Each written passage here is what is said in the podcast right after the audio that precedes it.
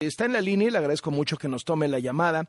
El ah, ah, académico, periodista e intelectual Javier Aparicio.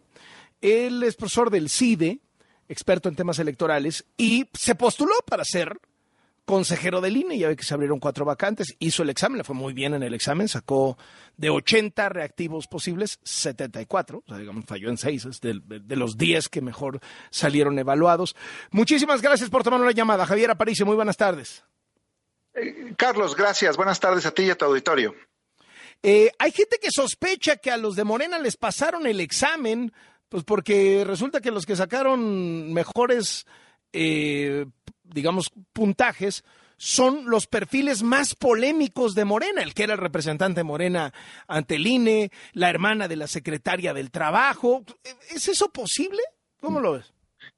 Eh, mira, yo qué te podría decir, mira, como, aspirante, eh, yo te diría que uno, se apunta a estos procesos pues de, pues de buena fe, confiando en los procedimientos, en, el examen del comité técnico y eventualmente en la, en, la en la decisión de la Cámara de Diputados. Creo que no me toca a mí en este momento opinar sobre otros aspirantes o sobre la calidad del proceso. Yo creo que en este momento, mira, yo hice el examen, sí fue un examen de opción múltiple, lo contestamos en San Lázaro, en unas tabletas. Eh, era un examen interesante, era un examen ¿Estuvo duro? materia ¿Barco? ¿Barco o perro? No, no, no estuvo, no estuvo barco. Incluso eh, yo te podría decir que sí había un número, unas 10 preguntas que a mí me costaron trabajo, le tuve que pensar bien. Incluso hasta yo te diría que, siento que tuve suerte porque yo salí con algunas dudas. Era un examen, eh, sí tenía un nivel de dificultad interesante.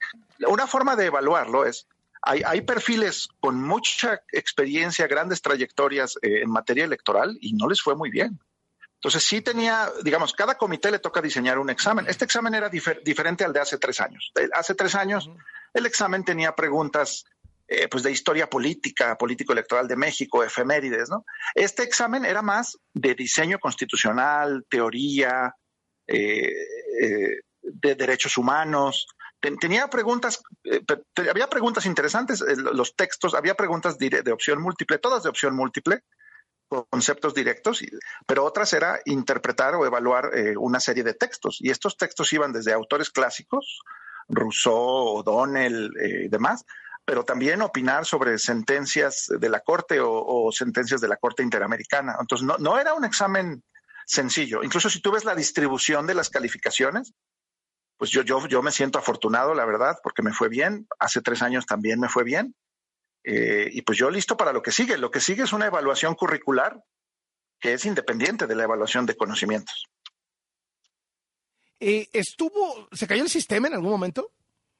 No, mira, yo lo que yo, nunca había usado las tabletas del, de San Lázaro, ¿verdad? Este, eh, yo capté que era como por Wi-Fi y, el Wi-Fi era un poco intermitente, pero simplemente refrescabas, refrescabas la pantalla y, y, volvías al examen en la pregunta en la que estabas. Y, si querías modificar preguntas o, ponerle, dejarla pendiente, lo, podías hacer. Yo, yo tuve ocasión incluso de, pues de revisar dos veces todas mis respuestas.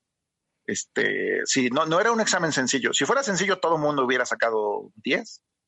Este, y hay sí hay algunas preguntas que, que, yo consideré un poco ambiguas, pero bueno, pues digamos que los, los exámenes de este tipo son sujetos a, interpretación ¿no? de, los aspirantes y de, quien los diseña, que son fueron el comité técnico.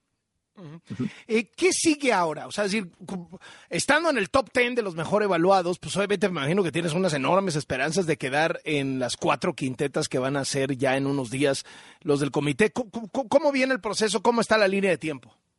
Sí, lo que sigue, eh, digamos, el comité ya seleccionó a, 100 hombres y 100 mujeres. Todavía falta la lista definitiva porque se, puede pedir una revisión del examen el día de hoy. impugnar, ¿no? Puede eh, pedir que mañana salga el bar, ¿no? Sí, entonces eh, mañana estará la lista definitiva. Lo que viene es una evaluación curricular. Se va a revisar currículum, ensayo, carta de motivos de todos los aspirantes que estamos en esta siguiente etapa y el comité va a escoger eh, hasta 100 personas para entrevistas. Y ya de las entrevistas escogerán las quintetas. Mira, yo qué espero, yo te diría, yo estoy participando con las mismas convicciones que hace tres años. Yo quiero contribuir, eh, ayudar a que nuestra democracia funcione mejor. El contexto es particularmente difícil.